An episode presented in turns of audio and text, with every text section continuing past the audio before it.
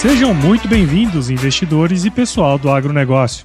Esta é a série Panorama Econômico e o Agronegócio do podcast EcoAgro Talks, que é oferecido pela EcoAgro e é o resumo da reunião semanal do time da EcoAgro com o economista-chefe Antônio da Luz.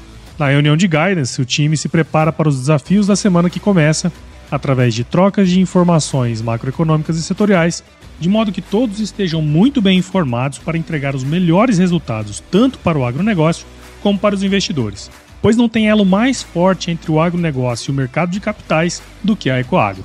Esse é um Brasil que dá certo e é por isso que estamos aqui.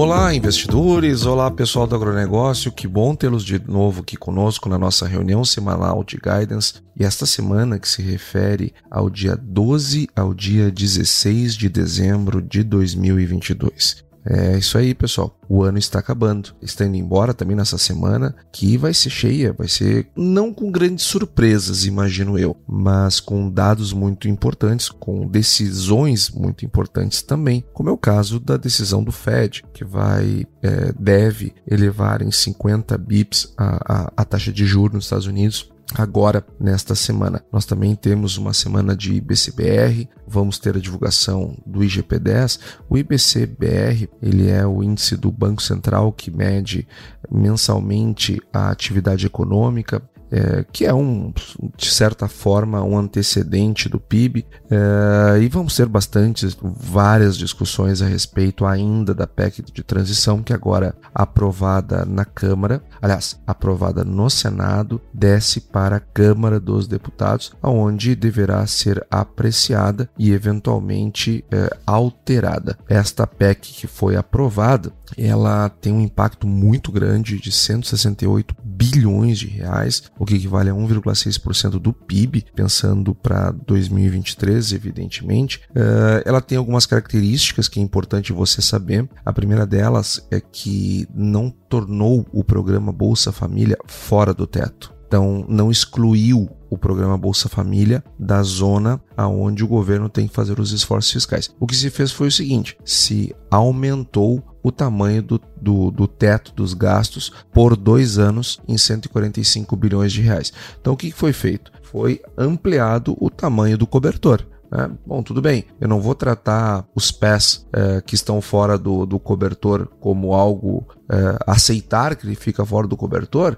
Não, não vou fazer isso. Então o que nós vamos fazer? Não, vamos ampliar o tamanho do cobertor. Na prática, a mudança ela é muito mais é, simbólica e pedagógica, ou seja, um sinal de não, não, não, o teto dos gastos é para valer mesmo. Então vamos ampliá-lo, que é para dizer que estamos cumprindo a regra. Isso lembra muito, lembra demais, demais, demais a contabilidade criativa. Quando é, Guido Mantega, é, no segundo governo Lula, é, mudou a, a, o formato, a formulação, a metodologia do cálculo do superávit primário, colocando como receita primária o que claramente não é receita primária. Mas ok, enfim, está aqui por dois anos 145 bilhões de reais para ampliação do teto dos gastos e, e o impacto total da PEC da transição, pelo menos por hora, é 168 bilhões, que equivale a 1,6% do PIB. Também é importante lembrarmos da permissão dos gastos fora do teto, da, daqueles valores que referem aos investimentos, que dá 23 bilhões mais ou menos.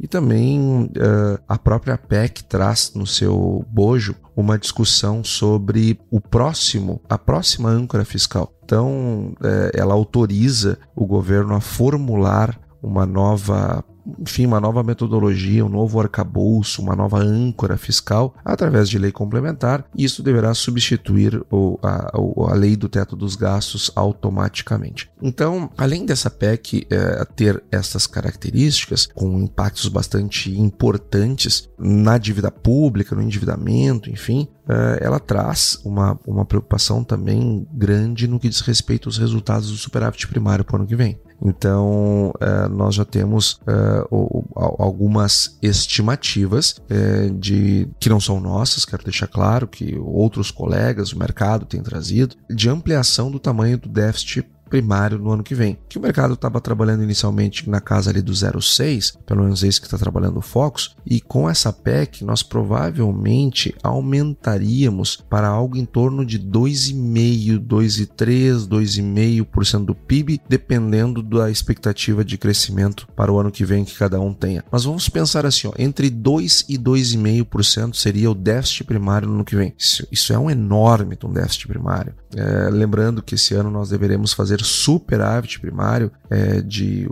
também a depender do crescimento econômico. Se maior o, o, o, PIB esse ano, um pouquinho menor a expectativa de superávit, um pouquinho menor o crescimento econômico, um pouquinho maior o superávit, mas vamos colocar também na casa entre 1 e 1,5%. É, dificilmente vai bater 1,5%, mas ok, entre 1 e 1,5% para nós não errarmos o superávit desse ano e ano que vem nós fazemos um déficit entre 2 é, e 2,5%. E esse para mim também não é o pior da PEC. O que que mais me assustou na PEC foi o texto dela, quando ela justifica essas alterações, essas proposições a partir da MMT. Isso está escrito aqui no texto, vou me permitir ler para você um parágrafo da PEC, da proposta, que ela diz o seguinte: cabe também enfatizar como apontam alguns adeptos da MMT, que é a moderna teoria monetária, que de moderna não tem nada, e que já foi refutada um milhão de vezes, que o aumento de gastos públicos não pode provocar crise de desconfiança em países que emitem dívida na moeda própria. Tá, mas isso é, é, nós combinamos com todo mundo, todo mundo aceita. Vamos olhar para as evidências do passado que vão no sentido oposto, mas ok, vamos então convencer todo mundo. Como é que vai ser? Tem outro parágrafo, parágrafo interessante que diz: a teoria keynesiana tradicional, bem como a chamada teoria monetária moderna, ou MMT, enfatizam o papel central da política fiscal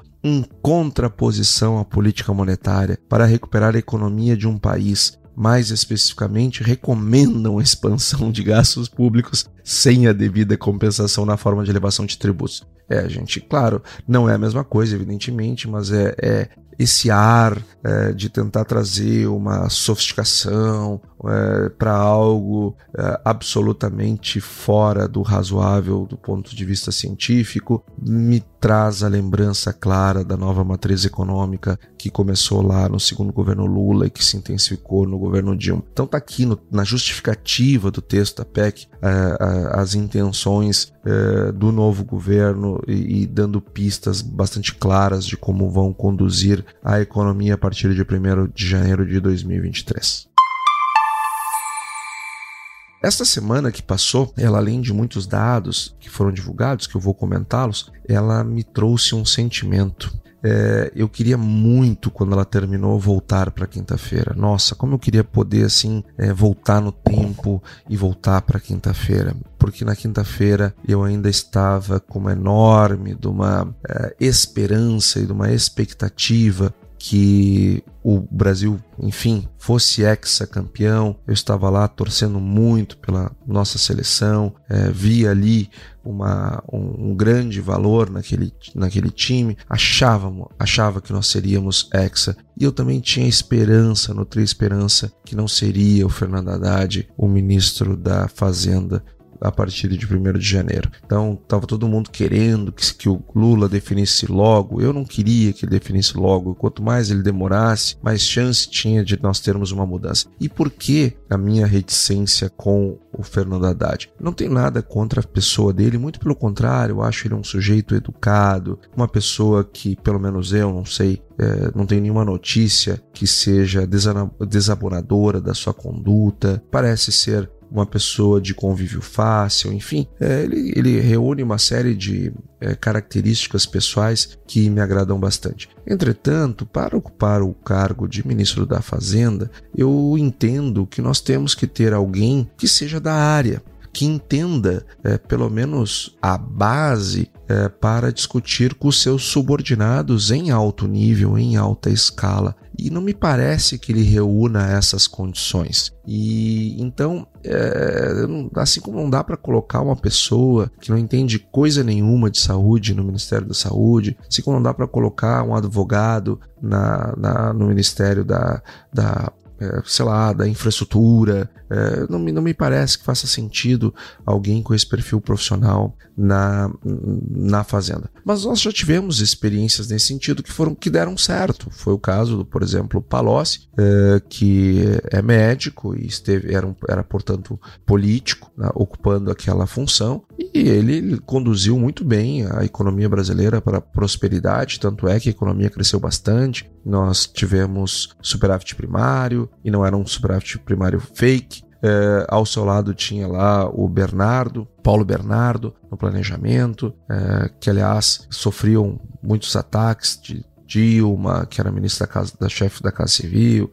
é, do Guido Mantega, aquela turma toda, mas conduziam a, a, economia com muita seriedade, com muita ciência, ouviam seus subordinados, souberam escolher bem os seus subordinados e praticaram aquilo que a teoria recomenda, o que aquela a boa ciência recomenda, é, aquilo que os manuais de economia sugerem e demonstram cientificamente o caminho. E deu certo, tanto é que o Brasil ganhou o grau de investimento. Agora, entretanto, é, é, nos parece que não é só só é, o fato do, do, de Fernando Haddad não ser a pessoa mais talhada para o exercício daquela função. Também a turma que vem junto me parece muito ruim. Os brasileiros já tiveram a oportunidade de desfrutar dos resultados das escolhas é, dessas pessoas que estão hoje na, na, equipe de transição e que devem ocupar funções relevantes dentro do próximo governo. Isso me preocupa bastante e nós, obviamente, queremos acompanhar. E, e, lógico que todos nós torcemos que dê certo, afinal de contas, todos nós moramos aqui, todos nós fazemos negócios aqui, nós, é, enfim, construímos a, a nossa vida, a nossa família aqui e todos queremos que as coisas deem certo. Mas às vezes criticar é a melhor forma de, de, de colaborar, porque permite é, um, que o senso crítico gere é, ou melhore, pelo menos, o ambiente de discussão, e isso muitas vezes traz bons resultados. Por falar em bons resultados, nós tivemos nessa semana que passou um IPCA abaixo do que estávamos esperando, inclusive nós. O número veio significativamente abaixo, nós estávamos com, com 0,52, veio 0,41, e que bom que foi assim, afinal de contas, isso trouxe uma desaceleração maior no acumulado do ano, Uh, o acumulado ficou em 5,9% em novembro, ou seja, já caiu dos 6%, e isto, uh, sem dúvida, é, é, muito bom. E também a qualidade dessa divulgação, dessa leitura no que diz respeito às, ao núcleo, ao IPCA subjacente, digamos assim, nos pareceu também bastante benigno para, para o horizonte dos resultados eh, ainda de 2022. Entretanto, quando nós olhamos para 2023, eh, começamos a ter algumas preocupações maiores, uma vez que o, o, o, o Fox ele vem, como nós uh, temos aqui ressaltado toda semana, ele vem trazendo elevações. Uh, agora, o último dado de 5,08. Então vejam, né, estamos tendo elevações do IPCA para 2023. É, também estamos é, observando elevações na, na expectativa é, da Selic, é, que ok, é, existe um, não um consenso, mas eu diria que a maioria dos, dos meus colegas economistas, aonde eu me incluo, acredita que vai ter queda na Selic no ano que vem. Eu ainda acredito, apesar do resultado primário negativo no ano que vem, acho que a gente precisa esperar um pouco mais. Ah, me parece cedo para imaginar uma Selic a 13,75 o ano inteiro ou ou ainda é, aumentando como muitas vozes importantes têm trazido é, essa perspectiva, essa possibilidade. Agora, o fato é que a mediana das expectativas é que no dia seguinte da eleição é, do segundo turno trabalhava com 11,25, Agora nós já estamos com 11,75, meio ponto percentual a mais para o final de 2023. E 2024, de 8,25 se manteve estável em 8%, e 2026 de 7,75 para 8. Ou seja, nós estamos vendo a Selic aumentar é, nos horizontes dos próximos anos, em particular, claro, 2023. Então, políticas fiscais é, ruins, elas trazem um horizonte de inflação e trazem a necessidade de aumento de taxa de juros. É, acreditem o pessoal da moderna teoria monetária ou não. E tudo bem, nós vemos até hoje médicos, é, ok, que são políticos também, né? É, exercem pouco a medicina, mas são políticos, é, mas são médicos no, de formação, que defendem kit Covid. Né? Nós temos profissionais de saúde até hoje que defendem kit Covid, acham que a vacina é perigosíssima, que é bom mesmo o kit Covid, depois de todas as evidências em contrário. Agora, bom, tem gente que acredita em moderna teoria monetária, tem gente que acredita em nova matriz econômica, tem gente que acha que essas coisas aqui não vão acontecer, que todos os economistas que participam do Focus que estão errados, é só ali, e eles mesmos dizem, né, alguns lá no texto que no parágrafo, parágrafo que eu li da PEC, e são alguns mesmo, são minoritários, e que bom que é assim. Eles são minoritários justamente porque as evidências uh, científicas elas apontam justamente uh, na direção contrária. Então é natural que sejam vozes minoritárias mesmo. Aliás, para quem gosta é, de ler sobre, eu quero aqui indicar um, um artigo do Financial Times que não é tão recente assim, mas ele, ele, ele é de novembro, 4 de novembro de 2022, que ele fala, o título é, é, é fala sobre a, a morte do Rest in Peace da Modern Monetary Theory, é, e aí bota uma, uma foto de uma lápide 2013 2022, né? É Rest in Peace embaixo, justamente trazendo aqui que as evidências todas mostram que esse negócio não funciona, mas é, lá o, o, o Bernie Sanders defende isso nos Estados Unidos e, e, e, conseguiu muitos adeptos. Né? Todos nós sabemos que ele gosta de coisas excêntricas, não podia ser diferente. Ele tem, tem posições políticas muito excêntricas, não podia ser diferente também o seu pensamento a economia e juntou outras pessoas. É, mas é, vejam Financial Times, 4 de novembro de 2022, vocês vão achar esse artigo, é bem interessante e bem gostoso de ler também, porque ele é divertido. É, é uma leitura interessante, bastante divertida. Ecoagro, o elo entre o agronegócio e o mercado de capitais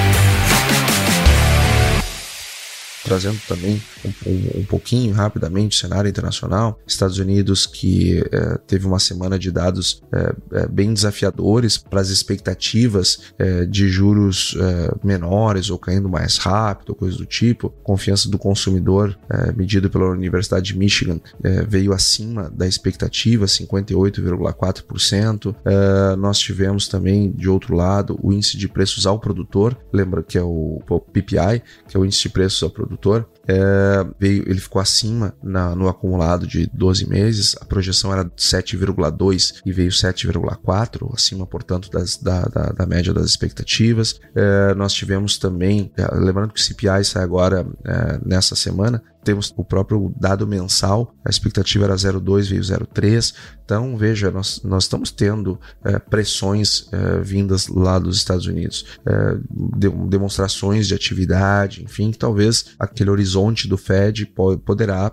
agora vai ter decisão essa semana, 50 bips, tá, isso tá, o mercado está comprado, enfim, tem encomendado. Agora, não, não sei se nas próximas reuniões, se entre uma reunião dessa semana e as próximas, nós nós não teremos falas de dirigentes do Fed, num, enfim, numa diretriz é, de, quem sabe, mais altas de 50 pontos do que aquelas que estavam sendo programadas, ou aquelas que, é, quando seriam 25 bips, é, é, torná-las 50. Não sei, não sei, estou com sentimento nesse sentido, em razão da, da atividade econômica americana que está bem forte.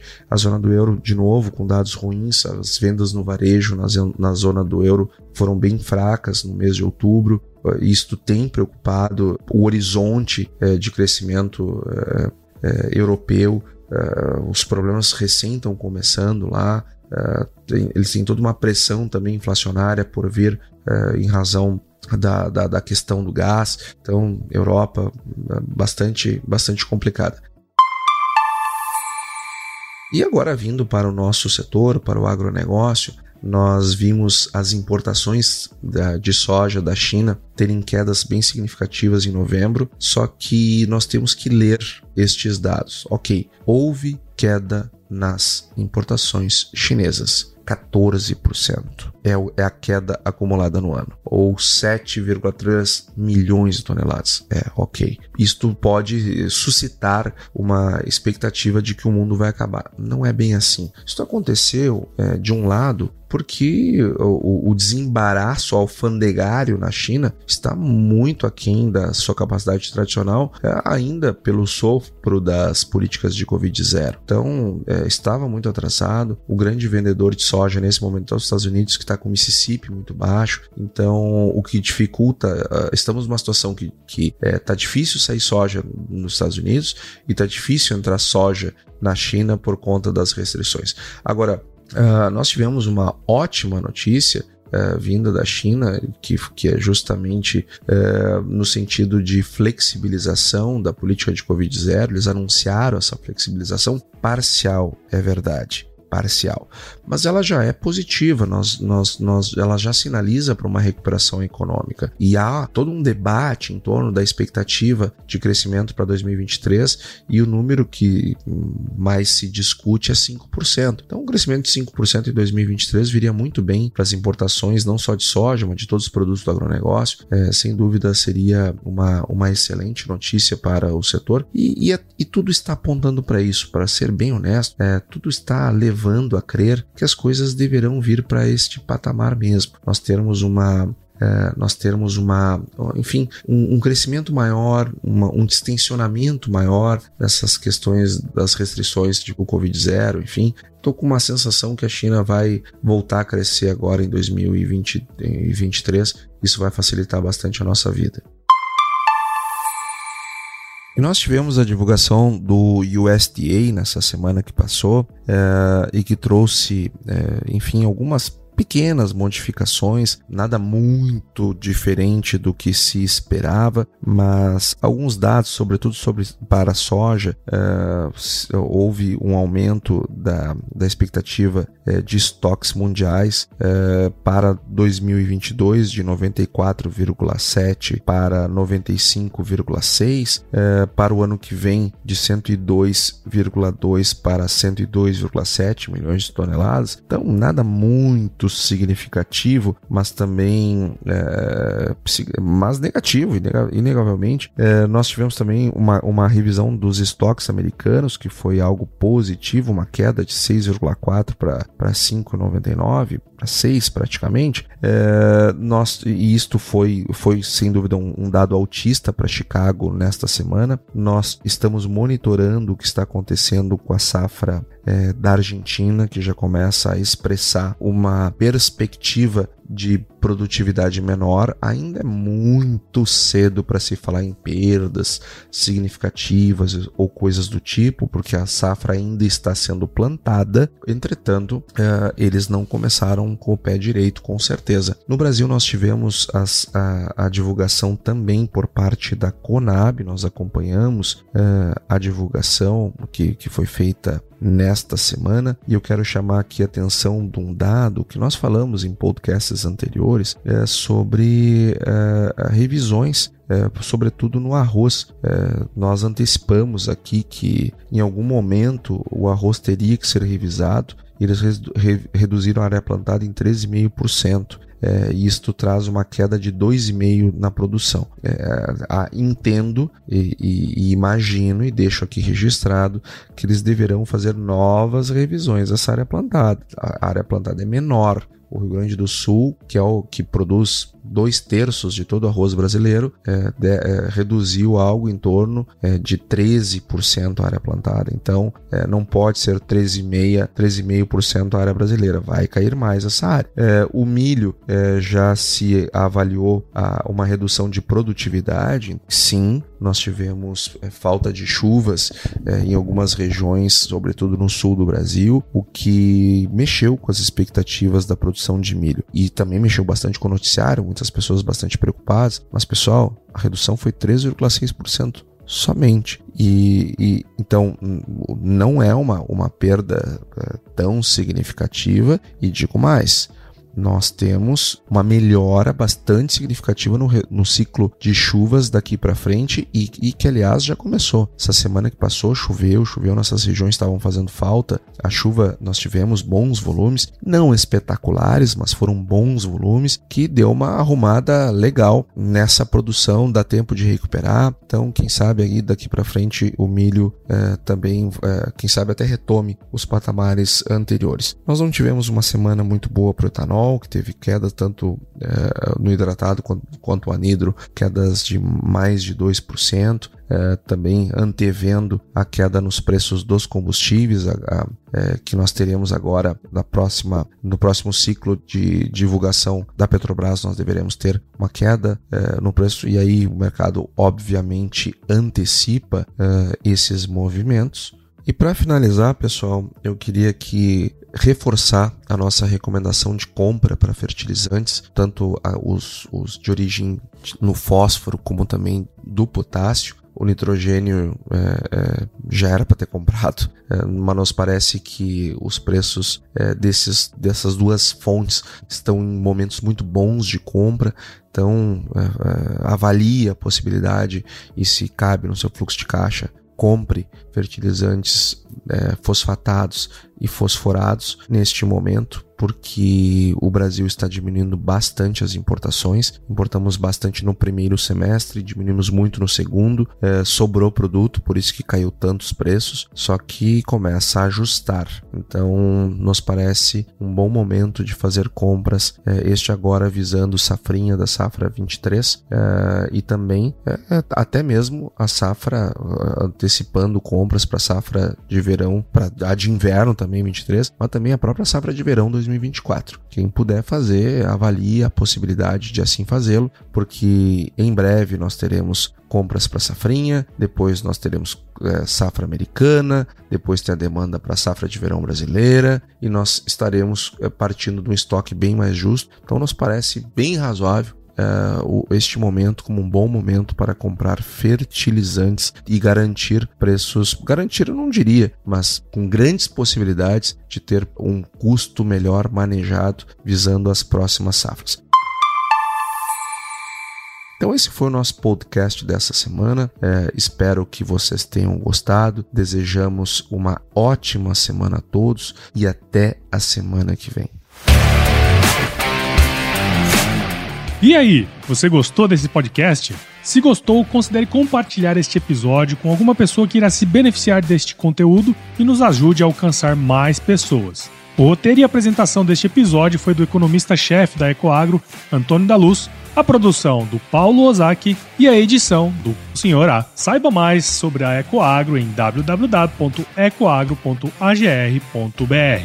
Ecoagro, o elo entre o agronegócio e o mercado de capitais.